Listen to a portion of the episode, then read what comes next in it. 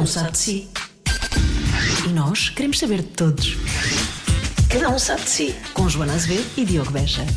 Na conversa desta semana podíamos estar todos uh, de sapatos vermelhos, mas eu acho que nem a própria convidada hoje em dia usa muitas vezes sapatos vermelhos no concertos. Portanto, para que, para que é que íamos insistir nós nisso, não é? Primeiro, não tenho sapatos vermelhos.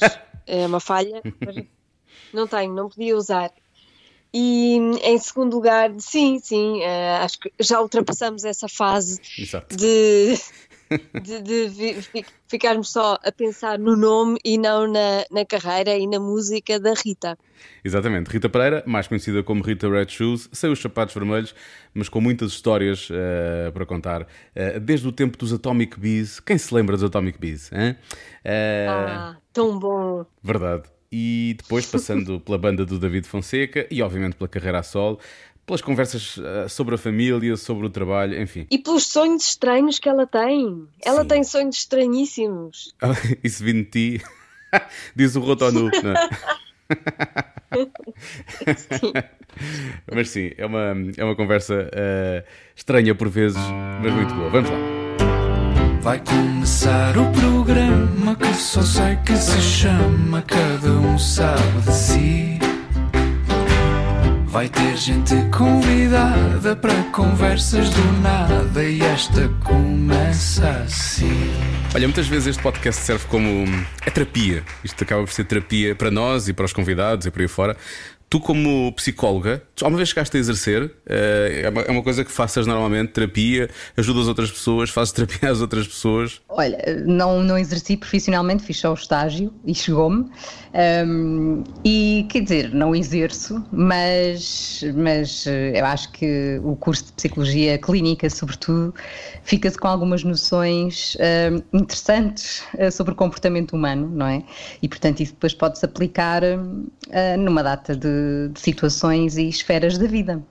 Uhum. E, portanto, tu, tu, usas essas ferramentas também para ti, para, para a tua vida? Uh, eu acho que a questão da psicologia e da terapia, nós só nos revemos e alteramos comportamentos quando temos consciência desses comportamentos, dessas, dessas opções que tomamos ciclicamente sem, sem pensarmos porquê. Um, achar que não temos outra solução ou que é do nosso feitio ou... e portanto isso só, só se torna visível com o outro Uh, e essa consciência normalmente só, uh, só advém de uma terapia, uh, onde o, terapeuta acaba por servir um bocadinho de espelho, ou então no dia a dia com os outros e termos a perspicácia e, e, e, pessoas à volta que nos chamem a atenção para, enfim, para esses comportamentos, ou essas formas de pensar e agir que não são, se calhar, as que nos trazem melhores resultados e mais felicidade. Usaste isso quando quando estás a escrever músicas uh, e, e, quando estás a falar, obviamente, de comportamentos humanos, que é uma coisa que acabas por falar constantemente? Eu acho que, tal como a teoria que aprendi uh, na música, a teoria que aprendi na psicologia não, não, não entram ao barulho, pelo menos conscientemente, uh, quando estou a compor ou quando estou a lidar com as pessoas. Um, é óbvio que está cá algum conhecimento e, portanto, isso acaba por ser por influenciar aquilo que eu componho ou escrevo, um, mas a música acaba por ser de uma forma muito intuitiva e muito, um, enfim, muito primária, uma terapia para mim, porque acaba por, um, ao longo, ao longo do, dos tempos, antes de eu fazer sequer eu terapia ou de tirar o curso, a música serviu sempre como uma forma de, de expressão um, numa linguagem mais enigmática uh, das, das, minhas problemáticas internas. Então, e fala-nos deste lado bom, que é o teu último disco, que foi adiado, não é? Sim, foi, foi. Era para sair em abril. Aliás, ele pronto, estava terminado, está terminado.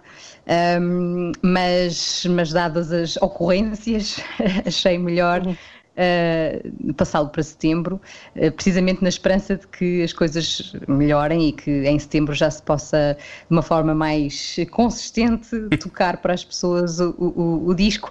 E é um disco que acabou por ter um, um, um título curioso, dadas as circunstâncias, sim, sim. é verdade, mas foi escolhido antes disto acontecer, antes sequer de eu imaginar ou imaginarmos que isto poderia suceder.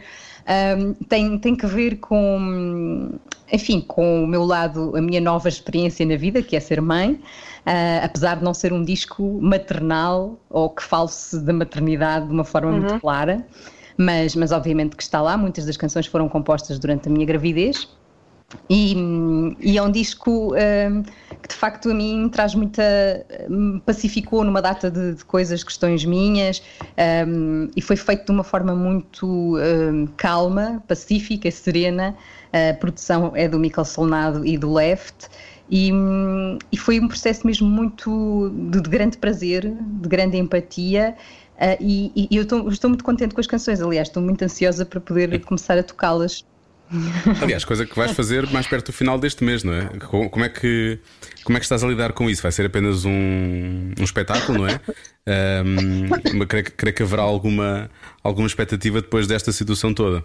Obviamente, eu e todos os meus colegas uh, estamos cheios de ganas para voltar a, a um teatro, a um palco porque três meses, não é que isso já não tenha acontecido na minha vida, estar três meses sem, sem subir a um palco, mas, mas eu acho que esta sensação de uma coisa é não haver espetáculos, outra coisa é não poder haver espetáculos, e hum, isso causa uma sensação estranha, porque passou-nos, acho eu, quase todos pela cabeça, quanto tempo é que vamos estar nesta situação uh, e como é que nós vamos conseguir lidar com esta ausência de, de, tocar com os outros, de tocar com os outros músicos, de tocar as pessoas, de tocar para as pessoas. E, e, essa perspectiva foi um bocadinho aterradora.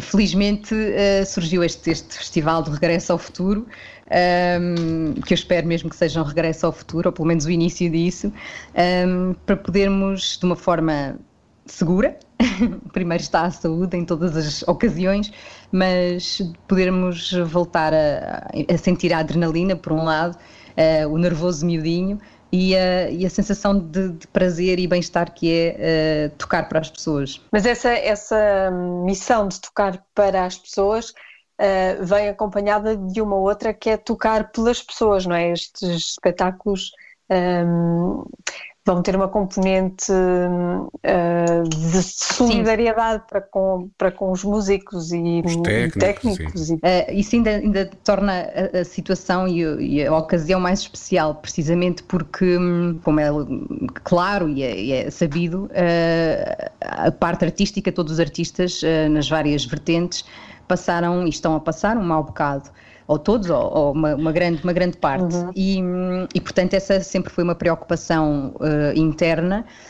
E esta oportunidade de podermos tocar e os bilhetes reverterem, portanto, o valor na totalidade para um fundo uh, cultural, que, que, é distribuído depois uh, por músicos, mas também são convidadas as pessoas a poderem levar, enfim, algum tipo de bens essenciais para, para serem distribuídos por pessoas do meio que estejam a passar uma maior, um maior aperto. Um, tudo isso acaba por, um, e não só, também o facto de um, o trabalho ser pago, não é? Portanto, os concertos, os músicos vão receber um cachê e os técnicos também, ou seja, vamos voltar à normalidade, embora, seja, embora seja, seja uma, enfim, formações reduzidas, mas, mas pronto, mas já é, é uma janela aberta uh, de uma lefada de ar fresco, que eu acho eu, para, para todo o meio. Olha, o... E no meio disto tudo, consegues ver, continuas a ver o lado bom? Olha, eu tento, uh, e tentei sempre durante a quarentena uh, ver o lado bom. Um, às vezes é, é assim um bocadinho clichê, mas eu acho que é mesmo verdade. E à medida que, que, que se vai avançando na idade, uma pessoa percebe isso, que hum, às vezes é preciso chegar à lama para depois uh, olhar para as coisas e pensar, ok, vamos lá tirar a lama daqui, o que é que é lama e o que é que não é. Um, e esta situação penosa trouxe algumas, algumas, trouxe à tona algumas questões que eu acho que já, enfim, eram faladas por nós no meio, artistas, técnicos, etc., mas que nunca foi dado nenhum passo no sentido de tentar resolver. Um, estou a falar, pronto, em termos eh, de governo, não é? Da nossa precariedade uh, uhum. enquanto trabalhadores. Uh, e, portanto, se calhar foi, foi preciso, infelizmente, uma coisa deste género para, de repente, nos vermos. Porque eu acho que quem faz esta, quem trabalha na. Assim, enfim, vocês também na rádio. Uh, isto é um gosto e é um prazer enorme, e portanto às vezes uma pessoa esquece, quer é trabalhar e quer é fazer e quer é uh, tocar e, e, e, esquece um bocadinho do outro lado, porque as coisas vão andando e de alguma forma uma pessoa vai sobrevivendo. Mas quando nos vemos, quando nos vimos privados de, de o fazer, aí vem, vem à tona o lado real, que é como é que pagamos as contas e a renda. Um, e portanto isso trouxe isso muito ao de cima e eu acho que daí vão sair, enfim, decisões eu acho que mais positivas do que as que tivemos até agora e, e, eu espero que abra um novo capítulo uh, nos direitos dos, dos, artistas do mundo do espetáculo. Olha, estou. Que otimista! É isso, estou a sentir-te muito otimista, estou, estou a gostar dessa esperança toda. Que bom! Pronto, se calhar sou só. Foi ilusão, mas. Nem sempre acontece quando estamos à espera de decisões destas. Uh, olha, por falar em decisões, tu já andas a falar do, do, novo disco do Lado Bom desde o ano passado, pelo menos desde o final do ano passado. Nós até começámos a tocar uhum. logo o primeiro single. Um, quando isto aconteceu, tu, tu pensaste ainda, nesta época digital, se calhar vou lançar o, o disco de qualquer maneira, não há necessidade de, de ficar à espera. Ou consideraste também mudar o título, eh, aquilo que falámos há pouco? Ou achaste que isso até era capaz de ter um, uma nova dimensão interessante para o título? Olha, confesso que não pensei muito nisso. Uh, na parte de lançar o disco, ainda ponderei. Pensei, bom, sim, se calhar as pessoas estão em casa, até têm mais tempo para, para descobrir o disco. Uh, mas depois uh, também ficava aquela sensação de, ok, as pessoas ouviram o disco, mas depois eu não vou tocar o disco ao vivo. Uh, se calhar quando puder tocar já, já deveria ter outro disco e, portanto, isso seria meio confuso. O título. Um, eu também sou um bocado assim, eu, eu, funciono um bocadinho por capítulos. Ok, aquele capítulo estava encerrado, portanto já não, não, não se altera. Para mim é um bocadinho assim. Uhum. E, e, embora o disco esteja muito uh, próximo ainda, não é? De mim, uh, já, já estava finalizado. E, não, pronto, e também é interessante esse lado de hum, eu tentar continuar a ver o lado bom depois de passar aqui umas peripécias. Sim. Sinto que vocês em casa lidaram bem com essa, lidaram bem com, com esta fase toda, pelo menos daquilo que deu para ver na, no Instagram com os concertos que foram dando ao final da tarde, sim. não é? Vocês sim, os vizinhos também? uma vizinha não. sério? Uh, Foi? Sim, uma das vizinhas uh, houve insultos, nós não sabemos quem é. Portanto, podemos, podemos cruzar-nos na rua e dizer olá, então está boa, e ter sido essa vizinha. Uh, mas, mas sim, mas foi, foi, foi uma experiência muito, muito interessante um, em termos até sociológicos, porque acabou por ser para nós uma tábua de salvação e uma espécie de, uh, olha, terapia e, e, ter, e ter um, um propósito diário de, enfim, de pensar em que canções é que íamos tocar e cantar, um, isso foi, foi muito interessante. Uh, e depois a sensação de facto de vir ao quintal um, e estarem os vizinhos à janela às quatro da tarde à espera, ou então as pessoas no Instagram ou, ou no Facebook, e, e, de repente minorou um bocadinho aquela sensação de ok, agora estamos aqui fechados em casa, temos que aguentar isto, não podemos tocar, não podemos ver as pessoas. Um, acabou por atenuar muito essa sensação e ajudar-nos a passar de forma mais positiva a quarentena, sem dúvida. Mas se vocês não sabiam. Sim, a música teve. Desculpa, Joana, se vocês não sabiam quem, não... quem é a pessoa, como é que ela vos insultou? Não, tô... não percebi como é que isso aconteceu. Ela insultou-nos da janela, ao Ah, escondida. Sim, a dizer: já chega, vocês não têm trabalho. E nós não. Não, por isso, é por isso que estamos a fazer isto. É cobarde. Ia dizer que a, a, música teve esse papel, não é? Durante este, este confinamento teve esse papel, ou seja, as pessoas que iam uh, tocar à janela, viu-se internacionalmente várias, um, várias iniciativas. Lembro daquele aquele bairro no, no, Porto, Porto, aquele uhum. Largo que tinha música todos os dias. A música teve um papel muito importante nesta, nesta fase, não? Sentiste isso? Senti, olha, acho que não só a música, mas o cinema, a literatura, enfim, uhum. a arte em geral, porque hum, se num dia normal a arte já nos ajuda a fazer uma espécie de evasão, não é? Assim, de, de sairmos, de sairmos da nossa realidade por um bocadinho e irmos para outra. Um, numa situação como, como esta, em que muita gente estava fechada eh, em quatro paredes, um, eu acho que só a arte é que tem essa capacidade de nos transportar para um outro sítio que não um, aquilo que, que, que, estamos apenas a ver à nossa frente, não é? Uhum. E, e, a música, sem dúvida, uh, é uma das artes mais diretas de, de conseguir isso. Um, aliás, havia, havia muita gente, muitos posts acerca disso. Uh, como é que se viveria, como é que se passaria esta quarentena sem arte, não é? E, e, é mais uma das coisas interessantes também para, para pensarmos uh, no, no, meio disto tudo, o quão, que importância que as coisas têm, não é? Na nossa Sim. vida. O, o, o, lado bom, tu há pouco. Diz, diz, diz. diz. Ah? Está a distanciar, acontece. Isto não vermos, isto não nos vermos é. e não percebermos quem é que vai avançar pelo olhar é muito difícil. Isto é constante oh, agora. Mas avança, avança. Ia perguntar se, se, se, mudou alguma coisa em ti, se, se sentiste que alguma coisa mudou, se, se as prioridades em ti mudaram depois desta, disto que aconteceu. Olha, eu acho que sim. Há uma das coisas que é, que é muito é, prática, muito básica, é, que foi um, a minha autoestima enquanto mãe, porque eu acabava por, durante o dia, até para poder trabalhar e compor e escrever o resto do disco, deixava a minha, minha filha com a minha mãe durante umas horas do dia.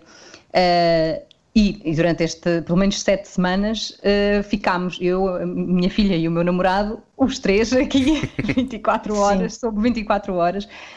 Um, e, e foi, foi interessante toda, toda, enfim, a logística que muda uh, e como é que, como é que o ser humano se adapta ou não às uhum. circunstâncias uhum. e, e, foi um desafio muito interessante, mas uh, Uh, a miúda sobreviveu, está bem de saúde e, e, eu também, e o meu namorado também, portanto um, ehm, foi um desafio superado. Ou seja, eu consigo tratar da minha filha 24 horas sobre 24 horas. Eu acho, acho que se cria uma noção de ninho que não tínhamos antes, não é? Foi uma das conclusões que eu cheguei. Uh, agora vai-me vai fazer muita confusão mandá-lo para a escola. Pois, pois, sim. Uh, aliás, eu acho que é Uh, no outro dia falava disso com a pediatra da, da minha filha uh, e ela dizia com razão que se calhar as, as, as, criaturas que vão ter melhores memórias deste período Covid são as crianças, é. porque de repente tiveram os pais em casa, uh, em casa e, e, pronto, isso é obviamente muito valioso para, para as crianças. Um, claro, não falando de um, de um outro lado mais pessimista, mais crítico, que são as casas que são disfuncionais e que aí claro, deve ter Sim. tornado um pesadelo. Óbvio. Quando é um ambiente bom, eu acho que surgiu o conceito de pandilha, não é? Estamos todos juntos e, e, saímos daqui mais fortes. Aliás, eu acho que foi feito um estudo recentemente, mais de 50% das, das famílias uh, sentiram que saíram reforçadas desta, desta situação, que foi uma coisa que as uniu ainda mais do que, do que já unia antes. Esta provação uh, para as famílias e para os casais uh, foi o, o vai ou racha. Isso é certo. Quem sobrevive a isto está pronto. Quem passar por isto fica para sempre, não é? Não há... Exato. Não há volta a dar. Mais ou menos tu, tu disseste que o lado bom foi escrito, pelo menos em parte, ainda um, quando, estavas, uh, quando estavas grávida, mas também disseste que não é um disco maternal. Um, tu sentiste diferença entre as canções que escreveste antes ou depois da tua filha nascer? Uh, e, e, o disco não é maternal, mas de que forma é que isso se manifesta nas músicas novas que tu fizeste? Mas para já, manifesta-se no português, não é? Mas para lá disso. Sim, pronto, além do disco ser todo em português, um, eu, acho, é, é, é, eu acho que me é difícil, às vezes só depois na turnê que se vai, e com o feedback do público é que vamos tomando consciência um, das canções e do significado delas, um, porque agora é tudo muito à flor da pele. Uh, mas, ou seja, as letras não falam de, de propriamente dos processos da, da gravidez e do nascimento e das dificuldades, das serotoninas e dessas coisas todas, não falam disso. Mas, um, mas no fundo, uh, tudo isso está lá, ou seja, para mim é um mergulho, aliás, a maternidade foi um mergulho muito profundo. Um, e, e, eu acho que as canções são um bocadinho uh, o vir, o vir ao de cimo, um, até usando a analogia precisamente do bebê estar dentro da água, não é? Na barriga da mamã, e esse mergulho e depois vir ao de cimo e respirar de outra forma com uma nova função que eu, que eu desconhecia, que eu era só filha, não é? Agora passei a ser mãe e e toda essa novidade, um novo eu, no fundo, um novo reconhecimento uh, e como é que eu me encontro enquanto mulher, uh, enquanto profissional, música, compositora, cantora, um, e todo, todos esses espaços, uh, como é que eles se reorganizam e o disco fala um bocadinho sobre isso, acaba por ser uma, uma história muito pessoal. Um, de uma data de metáforas, no fundo, com, com a gravidez e todo o processo. Como é que te deste no pós-parto? Foi fácil? não. Aqueles, aqueles primeiros meses. Não, eu só dizia, por mim passa isto, ela já, ela já tem seis meses. Não podem nascer com seis meses. Exato. Sim, Ah. sim. Oh, é, eu acho que é muito duro, eu acho que é uma coisa que é bom falar-se, porque, hum, enfim, tenho amigas que, que- que passaram por, por situações semelhantes.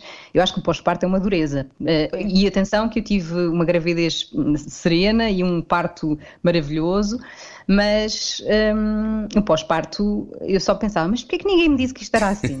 Isto era tudo lacinhos cor-de-rosa e coisas. Ah, e o bebê, e o bebê, e o dormir, e o descansar. E onde é que está a minha vida?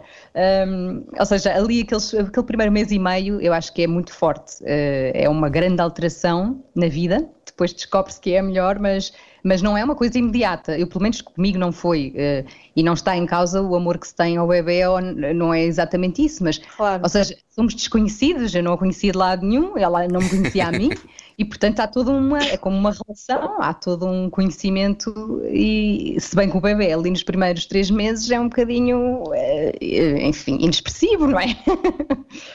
E portanto Sim, sim. torna a coisa mais estranha. Sim, não há assim tanta comunicação, não é? Basicamente pensar, ok, já mamou, já mudei a fralda, Esperemos que durma. está viva, pronto. Exato.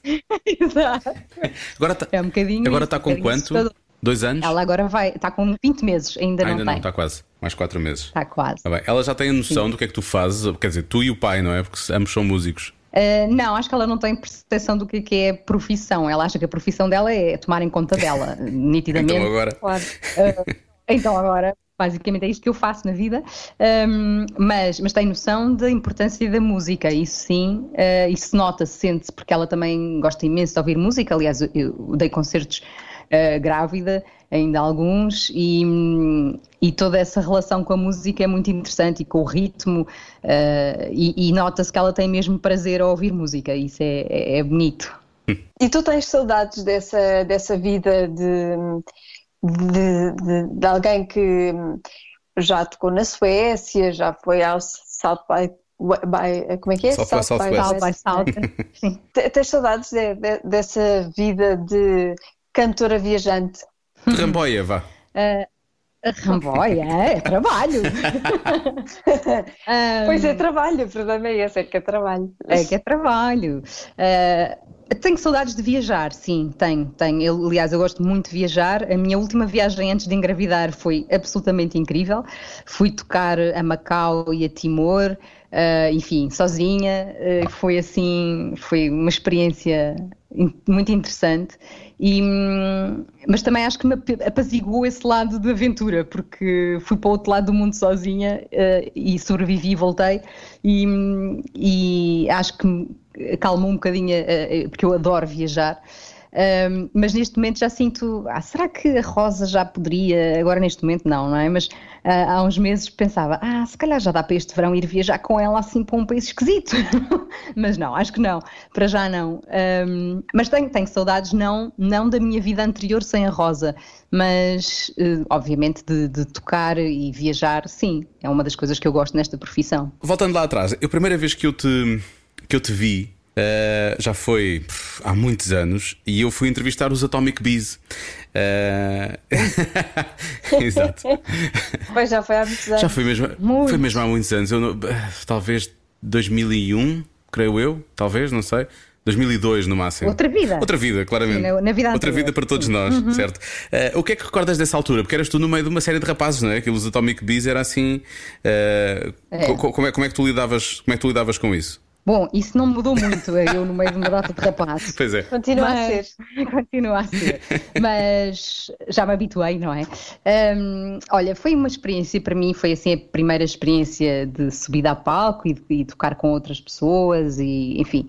E foi a experiência que no fundo me fez dizer, pá, eu gosto mesmo disto, vou-me dedicar hum, a aprender qualquer coisa sobre isto para poder hum, escrever e cantar melhor e, e tocar instrumentos. E foi, e não poderia ter sido da melhor forma, porque um dos elementos era o meu irmão e os outros eram amigos nossos de infância. Portanto, eu sentia-me em casa.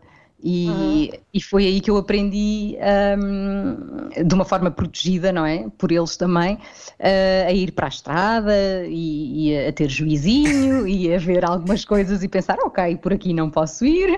Um, e, e, também a reconhecer-me enquanto cantora e essa vontade eh, grande de, de vir a fazer disto vida. Portanto, eu acho que foi mesmo uma das experiências que me abriu os olhos para o que é que eu quereria ser quando fosse grande. Hum. Mas vocês davam-se melhor que os irmãos Gallagher, presumo.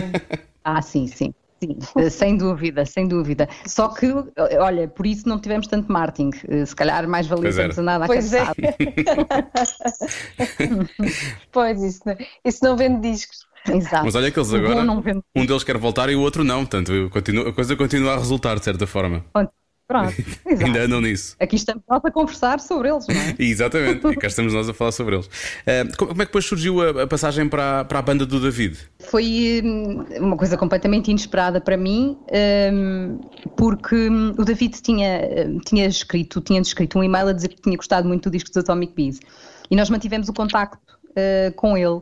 E depois, penso que não sei quantos anos exatamente depois dos Silence for terminarem, o, o, o, David lançou o seu disco a sol em 2003, se não estou enganada, e, e quis montar um, formar uma banda e, e um dia ligou-me e disse, olha, não queres vir tocar tu os teclados ao vivo?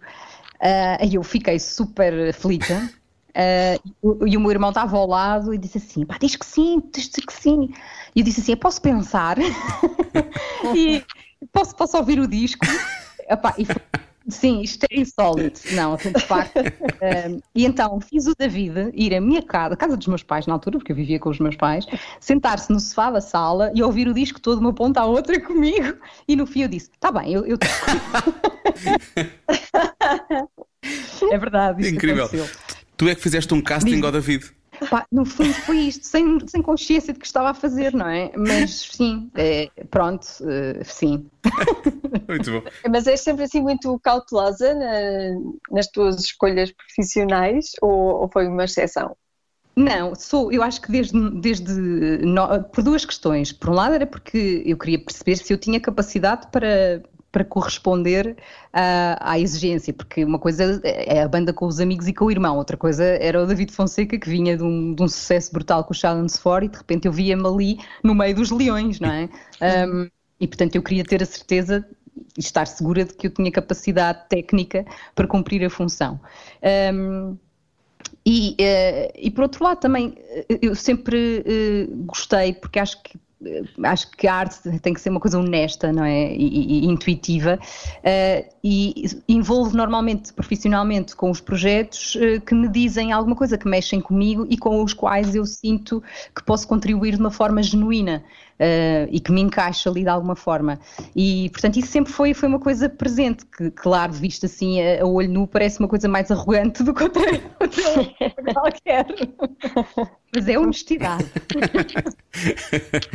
Mas quando andas na, na estrada com, com bandas, como aconteceu com os Atomic Bees, depois fazias parte da banda do David, tu própria andas com, com a banda também quando andas na estrada.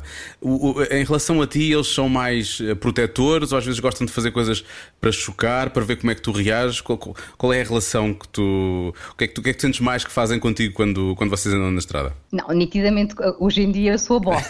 Portanto, não se podem esticar. não se esticam, não, são os queridos. Não, não se esticam, não, não é nada uma relação de proteção, pelo contrário, até mais ao contrário, eu, eu protetor em relação a eles.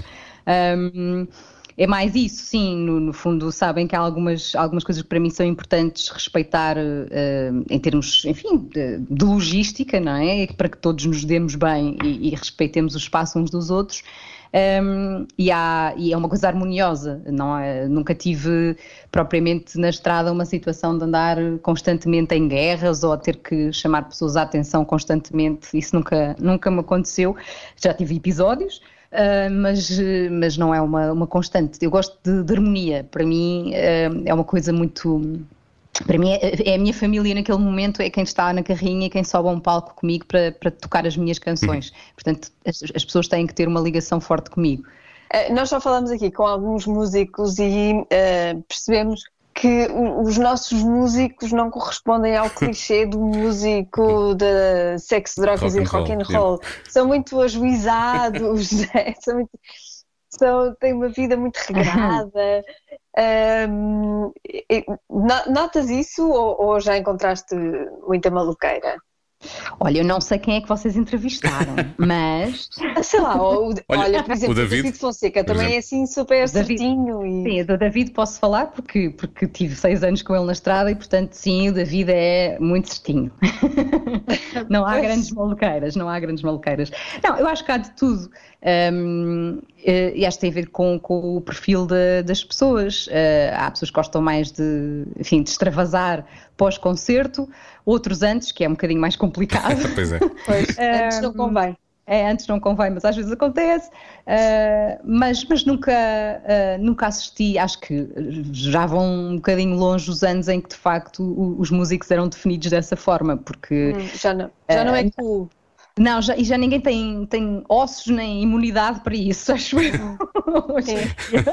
para essa dureza. Já não há Rolling Stones aí. Na verdade ainda há, Sim. mas é mesmo só para eles. Ainda, só eles, só eles. Sim. Sim. Esses tempos com o David foram os tempos que acabaram por te dar. Hum, por te ajudar a formar como música e se calhar dar-te alguma força em termos de, de, personalidade para teres coragem para te atirares. Quer dizer, não é que não tivesse a tua personalidade antes, não é isso que eu quero dizer, mas um, adquirires alguma, alguma autoestima e confiança para te lançares a solo, como depois aconteceu em 2007, 2008? Sim, e sobretudo também uh, foi uma oportunidade grande de, de algum do público um, conhecer, hum. não é? E haver uma porta já aberta para depois terem uh, interesse em, em conhecer o meu trabalho. E também conhecer algumas pessoas do meio músicos e outras pessoas que trabalham na indústria, um, de pronto, conhecer de perto e poder ter, ter essa vantagem de mostrar as minhas maquetes e, e, e alguns dizerem, ah, não, nem por isso, mas outros dizerem, ok, bora lá. e então, um, isso claro que foi, que foi, foi, foi muito bom e essas ferramentas, mesmo um, técnicas, não é? O facto de ter estado ali uns anos sem estar à frente do palco um, ajudou-me a ter bastantes perspectivas de, ok, um dia quando for eu, como é que eu gostaria que numa situação destas, eventual, eu, eu lidar, como é que vou lidar com isto, ou como é que vou... Isso foi, de facto, uma aprendizagem de, de, de bastidores eh, muito, muito valiosa. E como é que avançaste? Foste, foste tu ou foste instigada? Eu sabia, mais tarde ou mais cedo, que, que iria lançar um, um disco a solo. Um, sentia isso, se fosse lá de que forma fosse. Uh, mas uh, também sofria muito de um, de, um, de um, rigor e de um perfeccionismo que me toldava um bocadinho uh, o lado mais impulsivo de dar o passo. E eu acho que depois, quando descobri os músicos que acabaram por gravar o disco, o primeiro disco comigo e tocar a primeira turnê, que eram músicos que também tocavam com o David, e descobrir as pessoas da, da agência, isso acabou por um, ser um, enfim, ter ali de repente, ok, tenho estas pessoas todas, eu tenho que aproveitar isto. E isso deu-me coragem e confiança para, para dar o passo, e essas pessoas ajudaram-me de facto muito a, a, ganhar essa confiança e a dizer: não, olha que as canções são boas, bora lá, vamos gravar isto. Uh, e, dar, e, e, dar o espaço para isso, não é? E, e, agora, quando, quando olhas para trás e quando lanças um disco novo, ainda te revês nessa, nessa Rita ou já terias muita coisa para dizer a essa Rita, se ela viesse falar contigo? Tinha algumas coisas já para lhe dizer, sim já uhum. tinha. Por exemplo? Uh, por exemplo, ó oh, oh, miúda, põe-te fina, vá lá, faz lá isso. Um, sim, não sejas tão, tão uh, carrasca, assim, não sejas tão exigente de uma forma exacerbada que não, não, isso não, não, não traz nada de, bom. Aproveita, aproveita mais. Uh, acho, que isso foi, acho que esse foi o maior ensinamento que eu tenho tido ao longo de, destes anos e que poderia dizer à, à outra Rita. Um, É, é, não, é bom sentir isto, não é? É bom ter esta noção de que, opá, olha, já não sou exatamente a Rita que é. e também é confiar no instinto, que é uma coisa importante. Porquê é que tu gostas tanto de escrever para bandas sonoras, de escrever para filmes? Olha, eu acho que é um exercício uh, de de, me descentrar no fundo, uh, porque quando a música uh, e a composição fica à mercê de, de personagem, de uma história, de um ambiente, um, de repente não há aquela pressão de ter uma canção que em 3 minutos e meio conta a história toda. Já está meio trabalho feito, já está a história. É, no fundo é só ilustrar ou pintar aquela, aquela história, aquela situação, e isso dá muita liberdade, eh, é um processo mais libertador do que provavelmente escrever um disco com canções eh, com 3 minutos e meio. E, e isso dá-me um prazer muito grande, além de eu gostar muito de tocar instrumentos, mais até quase do que cantar, e, e, portanto nas bandas sonoras consigo explorar isso e explorar outras sonoridades que às vezes em canções não resultam tão bem.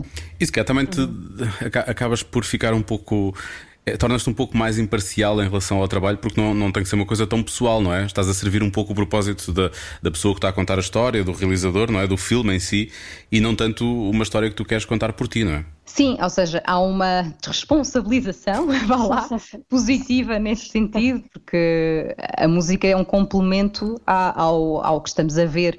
E, e sim, tira, tira um certo peso, uh, embora mesmo nas bandas sonoras uh, eu, eu, eu exija a mim própria que encontre uma sonoridade específica para aquele filme um, e que represente o melhor possível, da minha perspectiva, obviamente, aquela, aquelas personagens. Uh, mas, mas sim, mas há, há, um peso menor do que se for o meu disco a solo, em que as histórias são todas contadas por mim, as imagens são criadas por mim, enfim, é diferente. Se bem que também ajudas a contar a história de certa forma, portanto, há responsabilidade na mesma. Não vamos estar aqui a tirar a responsabilidade toda, Rita. Tens de ter responsabilidade também. Opa, pronto, está bem. há muitas histórias que uh, pairam na tua cabeça, quer acordada, quer dormir, não é? Inclusivamente há um livro sobre os teus sonhos. Verdade, é verdade. Eu, vamos, uh... vamos falar sobre isso que me interessa muito. Não, vamos fazer uma coisa. Eu acho que devemos fazer um desafio de sonhos estranhos, porque hum, vocês devem ser as pessoas que eu conheço que mais sonham e que mais sonham com coisas que são uh, menos comuns, vá. Pronto, então bem-vinda também ao clube, ou eu bem-vindo ao teu clube. Porque os meus sonhos. Um, é, o problema é, eu acho que toda a gente tem sonhos bizarros, atenção, só que não se tu lembra. lembras depois. Uh, e, eh, pronto, a questão aqui é que eu, uh, felizmente ou infelizmente, acordo e me lembro dos sonhos todos ao pormenor. E então uh, acaba por pensar, eu acabo por pensar, ok, quem sou eu? O que é que eu estive a fazer durante a noite? Um, e ou o que é que eu quero fazer, não é? Se, se, se os sonhos forem de facto os nossos impulsos reprimidos, mas já que, já que tens formação em psicologia, isso explica alguma explicação para, para, para, sonho, para já para nos lembrarmos e para os sonhos serem tão estranhos? Há algumas correntes que defendem perspectivas diferentes. Por exemplo, uma delas diz que hum, os sonhos acabam por ser assim uma espécie de uh, uma limpeza ao disco, não é? Aquelas coisas okay. que se faz às vezes para, para não ficar com fragmentos. Uma desfragmentação, exato. É, uma desfragmentação, pronto, e portanto o sonho ajuda a que, hum, vá lá, as imagens todas que, que, retivemos no dia, na televisão, ou aquilo que vimos no carro, ou, enfim, uma data de coisas, que isso seja arrumado, hum, enfim, de alguma forma neurologicamente. Uhum. Pronto, eu, eu ah, faz-me algum sentido, mas para mim acho que é redutor, porque acho que os sonhos têm mensagens subliminares, depois, por exemplo, na psicanálise, uh, fala-se do, dos, dos, instintos, dos, dos, desejos reprimidos e que em sonhos, como não há o consciente ativo, vem aquilo tudo ao de cima daquilo que uh, está em conflito, vá, uh, no nosso consciente com o subconsciente, do ego com o superego, etc. E então.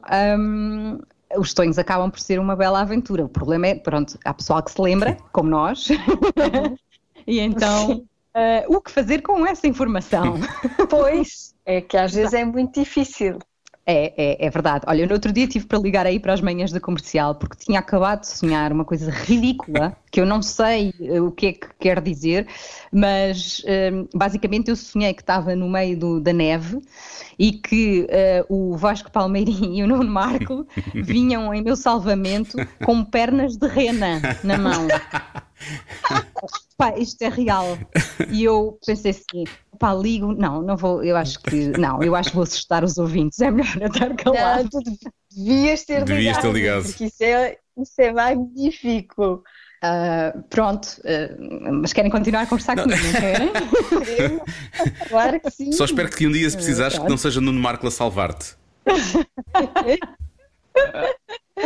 Pronto. Que ele vai esquecer. Muito menos com pernas pequenas. Ele vai esquecer-se. Ok, é bem, é bem provável. uh, mas pronto, e, e no fundo, eu, eu, o que eu, as pessoas dizem, ah, tens, tens tanto tempo para descansar e dormir quando morreres. E eu, não, é que vocês não estão a ver, eu tenho uma segunda vida quando estou a dormir. E, Claro. e há uma grande atividade e eu divirto-me imenso. Portanto, desculpem lá, mas eu adoro dormir. Há, assim um sonho de todos, e provavelmente, como já escreveste o livro, se calhar até já o colocaste lá, ahm, que, que tenha sido o sonho assim mais esquisito que alguma vez tiveste, que te lembres. Ui, ao passo são tão, tão esquisitos todos. eh, é verdade. Assim, um não. Lembro-me do sonho recorrente que vou tendo ao, de anos a anos. eh, e que também vem, vem no livro, que é hum, aquela sensação de Alice no País das Maravilhas, Sim. que de repente eu sou gigante em relação àquilo que me rodeia, e- mas num ápice eu sou minúscula em relação precisamente aos mesmos objetos. Esta sensação é muito estranha. Hum, e isso é um sonho que eu tenho eh, de tempos a tempos eh, volta. Que engraçado. Qual foi o teu sonho mais estranho dos últimos tempos, Joana? Só para fazermos aqui uma, um comparativo. Ah, peraí, não- eu, foi com o Trump. Eu- Eu sonho muito com políticos. Eu sonho muito Eu com também. políticos. Eu também. Ai, que é uma coisa, eles, eles hum, Espera, perseguem espera. sonhos. Mas, ó Rita, tu apaixonas-te pelos políticos ou isso é só um exclusivo da Joana? Eu, eu, pá, eu, por sorte não, mas é assim, no livro um dos meus sonhos é o Passo Escolha a pedir-me em casamento. Portanto, socorro. Pois, eu já sonhei que era namorada do Sócrates, vê lá. Oh meu Deus, não sei qual das duas está com melhor sorte. Pois, Ah, a pois. Joana estava aqui a ver casas novas todas as semanas, sempre ali a ver o mercado imobiliário. Não, nada disso, nada disso. Não havia casas à misturas, era, era só beijinhos e ele Oh, era muito amor. fofinho. Era muito amoroso, ele era muito fofinho e dava- Enfim. Ai, Eu, eu já tive desses sonhos com alguns artistas de rock and roll, isso já tive. Ah, e não queres contar? Olha, eh, estrangeiro. lembro-me de um sonho muito, um sonho caliente com o Eddie Vedder dos Pearl Jam. Ah, Quem nunca? eu é? acho que Quem nunca? mais É. gente teve, exato, é isso. Exato. Uhum. Mas ne- nesse último sonho, agora desculpem lá, eu tenho, tenho que fazer, tenho que aproveitar o facto, é que eu esqueço-me tudo o que sonho, a maior parte das vezes. Portanto, tenho que aproveitar o facto de ter aqui duas pessoas que retêm essa informação toda. O que é que tu fazias com o Trump, Joana? Ah, não, não era, não, não, não, calma, não tinha, não tinha nada a ver com o Trump. Mas ele, o, o Trump acho que era, hum, mandava em toda a gente, era, era líder mundial, mandava em toda a gente. Como- então aquilo Como ele acha que é, na verdade. era um, sim, o mundo estava um tumulto, num tumulto e era, e foi assim, foi um pesadelo, eu tive um pesadelo com ele. Pois, no fundo é o desejo dele, eu acho que estás a Sim. ler o desejo do Trump. Pois é, pois é. Não, E também tiveste a ver o Years and Years, eu acho que isso não ajudou. Pois, se calhar também foi por causa disso. Estava tudo. Essa série deu cabo de mim, essa série estragou-me a esperança. Espe- Esperemos que não, sim. Mas os últimos tempos não foram fáceis. Não, mas sabes com o que é que eu já sonhei, Rita? Sonhei que a, que a Júlia. Eu acho que este foi o, o meu sonho mais estranho. que a Júlia Pinheiro me tinha feito uma citologia, um Papa Nicolau, na, num gabinete da SIC. Ok, talvez tenhas ganho agora. Porque eu sonhei com a Júlia Pinheiro, eh, por acaso também. sério? Mas Nós temos que trocar. Sim, nós temos que trocar sonhos, está no meu livro. O meu sonho com a Júlia Pinheiro. E acabei por ir ao programa que ela tinha de manhã, eh, precisamente por causa disso. Ela quis que eu lá fosse. ela aparecia no livro. Eh, isto porquê? Porque os meus vizinhos de cima, de manhã, ouviam, viam o programa dela. E eu acordava, a maior parte das vezes, com a voz dela, ah, que é muito peculiar, e portanto ela às tantas aparece, interrompe um sonho dos bons, ahm, e foi muito engraçado, nós fizemos uma espécie de, de recriação do sonho, ela a acordar-me com aquela voz, oh Rita! foi muito bom. Espero que ela nunca queira fazer uma recriação do meu sonho. Eu, epá, eu espero que não. espero que não. Parece que já estou a ver o programa, estás a ver o cenário ali, o escritório a parecer um gabinete.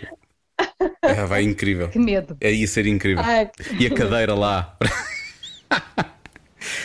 Não é uma imagem, a situação em si já não Pois é boa. Agora fazer, em vez de ser com um médico, fazer com um apresentador de televisão, sim. Olha, tu, tu disseste uma vez que o futebol te dá calma. E eu- a pergunta que eu te faço é: és a única pessoa a quem o futebol dá calma, é isso? eh, talvez. Como é que é Eh, possível? Atenção que eh, dá-me calma se não for o Sporting ou Portugal a jogar.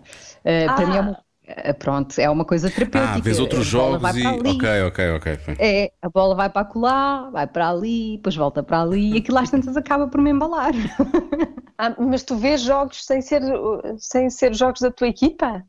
Sim, sim, eu gosto muito de futebol e hum, que agora não vejo tanto porque, porque com a minha filha é mais difícil, mas, mas sim, gostava muito. Aliás, eu eh, em casa não tinha, não tinha Sport TV, mas ouvia relatos, ou seja, é uma coisa que eu gosto é, é de ouvir, já gosto da emoção do, do, do jogo.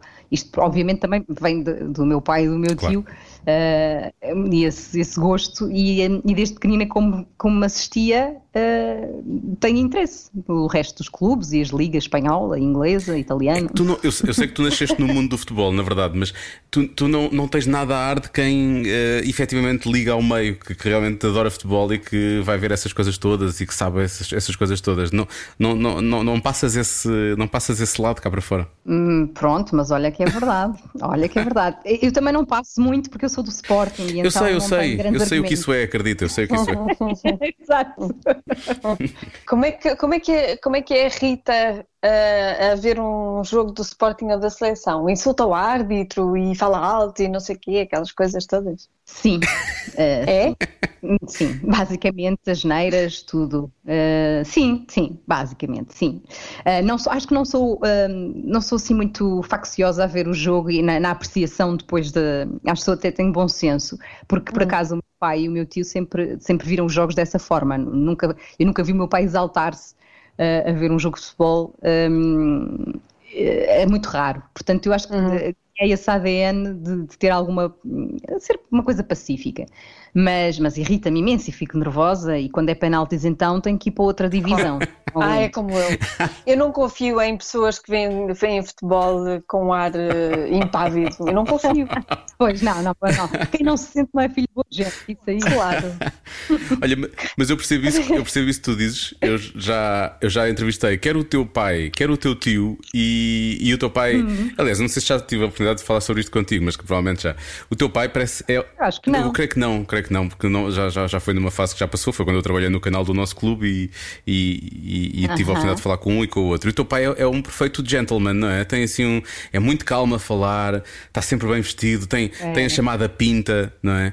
E, É verdade. e portanto eu percebo, eu percebo que ele passa essa calma quando na, educação e na formação. É muito assim e, e, e, pronto, e foi- podia ser uma pessoa que vibrasse de uma forma até mais efusiva ah, por, por ter estado no, no ambiente e saber como é que são os meandros e aquilo tudo, mas não, ele é muito, muito coerente, muito racional, acho eu, olhar para o jogo. E interessa-lhe mesmo é o jogo em si.